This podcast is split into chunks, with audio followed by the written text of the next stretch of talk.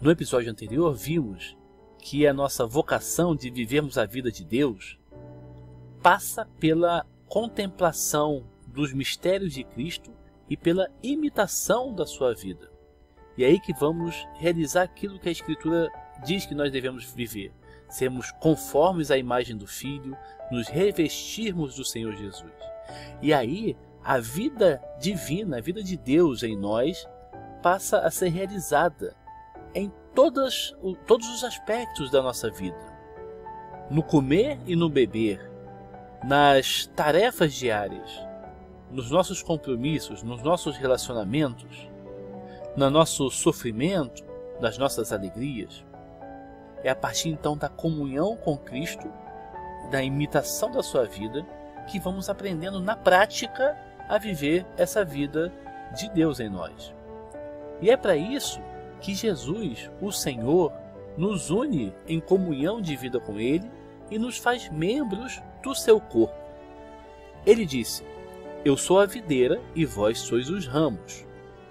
Como o ramo não pode por si mesmo dar frutos se não permanecer na videira, assim também vós, se não permanecerdes em mim. Aquele que permanece em mim e eu nele, esse dá muito fruto, porque sem mim nada podeis fazer.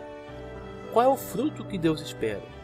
O fruto que Ele espera é justamente essa vida divina em nós, no nosso cotidiano, em tudo aquilo que Deus quiser que nós vivamos. Normalmente é a vida ordinária nossa, mas agora vivida numa outra, num outro plano, né? no plano sobrenatural, em união com Deus. Então, para que nós possamos viver a vida de Deus, a vida de Cristo, Ele Jesus nos incorporou nele pelo batismo.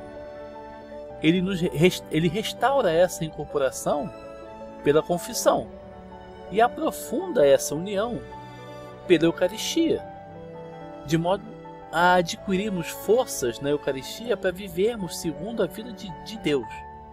Tal como a videira comunica e sustenta aos ramos a, a, a sua própria vida, ele faz isso através da Eucaristia.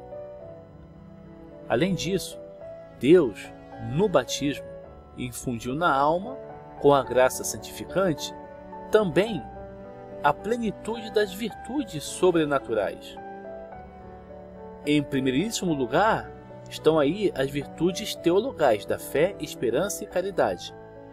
Além delas, também as virtudes morais infusas, principalmente aqui lembrando das virtudes cardeais, a prudência, a justiça, a fortaleza e a temperança. Essas virtudes são também, então, colocadas, infundidas em Deus, por Deus, na alma humana, quando infunde a graça santificante. E ainda, em estreita relação com essas virtudes, é, é, ele coloca também os dons do Espírito Santo. Bom, essas virtudes sobrenaturais, que inicialmente são apenas uma semente, semente delicada, são sementes no plural, porque são virtudes, né? Sementes delicadas, pequenas, como o grão de mostarda, estão aí na, na alma como um germen e vão ganhando raízes na alma e se desenvolvendo nela. A partir da, da ação da alma, da, da, da colaboração da, da pessoa com a graça de Deus. E vão então se enraizando até criarem em nós uma capacidade e uma certa prontidão que nos permitem, com mais facilidade e segurança, conhecer o mal e nos afastar do mal, identificar o bem perceber a vontade de Deus nas coisas. Então percebam, é uma semente que é dada, são sementes, né? As virtudes estão aí junto com a graça, que é uma semente de vida eterna. E a partir da nossa colaboração vão criando raízes até o momento em que a gente começa a ter certa prontidão e maior facilidade para re responder aos desígnios de Deus. Então, essas virtudes vão nos ajudando a compreender e a suportar a vida do dia a dia, com as suas múltiplas contrariedades. Nos ajudam também a ir compreendendo é, as nossas relações com as pessoas, as nossas ocupações, os nossos, as nossas alegrias e sofrimentos. Vamos compreendendo então tudo isso de uma maneira muito diferente de como o homem puramente natural vê, julga e vive essa vida cotidiana. Passamos a viver todas essas coisas, a enxergar essas coisas de maneira semelhante a como Deus vê e julga essas coisas. Como Deus vê e julga os nossos relacionamentos, os nossos pensamentos, as nossas intenções, os pensamentos do, das pessoas, as intenções das pessoas, as obras das pessoas. Ou seja, a gente passa a ter uma vida realmente sobrenatural. Por isso é importante, é fundamental a virtude da fé. É a primeira virtude teologal. Pela fé, nos elevamos acima do poder e da luz meramente na, da natural, da nossa razão natural. A fé ilumina a razão com as luzes sobrenaturais e dá à razão humana forças para se identificar com o conhecimento, com o pensamento de Deus, para ver é, é, como Deus vê, com os olhos de Deus, vamos dizer assim.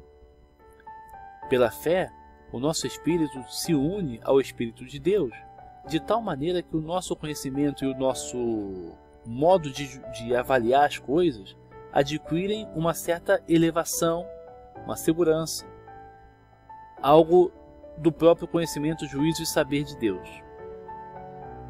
O ato de fé ultrapassa todo o poder e toda a capacidade puramente humanos. É um ato sobrenatural de participação no saber de Deus, um olhar com os olhos de Deus, um julgar e avaliar segundo as medidas de Deus. Por isso a fé, e só a fé, pode compreender as bem-aventuranças do Sermão da Montanha, aquelas da pobreza do, é, de espírito, da mansidão, da aflição, dos, a bem-aventurança dos pacíficos, dos perseguidos. É ela que nos permite ver nessas coisas um bem e não um mal. E desejar essas coisas mais do que as pessoas é, que não têm a fé desejam os prazeres. Quer dizer, desejamos mais essas coisas do que o pagão deseja a, o prazer. Então a, a fé nos dá uma atitude, um critério, um modo de julgar as coisas, avaliar as coisas. É um modo que nosso pensamento puramente natural, nossa razão puramente natural, não teria condições de, de, de chegar a esse tipo de pensamento.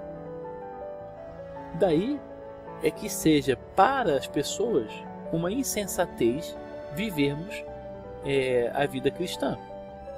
Então, as pessoas que não têm a fé não conseguem, não têm a luz da fé para enxergar nessas coisas né, a, aquilo que nós enxergamos. Por isso, é importante praticarmos sempre atos de fé, exercitarmos a fé. E nós exercitamos a fé quando conscientemente procuramos adaptar o nosso pensamento ao pensamento de Cristo, que nós conhecemos através do ensinamento da igreja e da contemplação na oração. E aí, uma sugestão grande é contemplarmos os mistérios de Cristo no terço, o terço, quando bem rezado, ele é, antes de tudo, uma contemplação da vida de Jesus com os olhos de Maria, na companhia de Maria, essa que é a plena de graça, que mais consegue compreender o seu filho, que está em íntima união com ele e que compartilha conosco o seu modo de olhar para Jesus. Então, vamos exercitar a nossa fé contemplando Jesus, procurando absorver através dele, dos ensinamentos da igreja, o modo dele pensar e o modo dele enxergar a vida.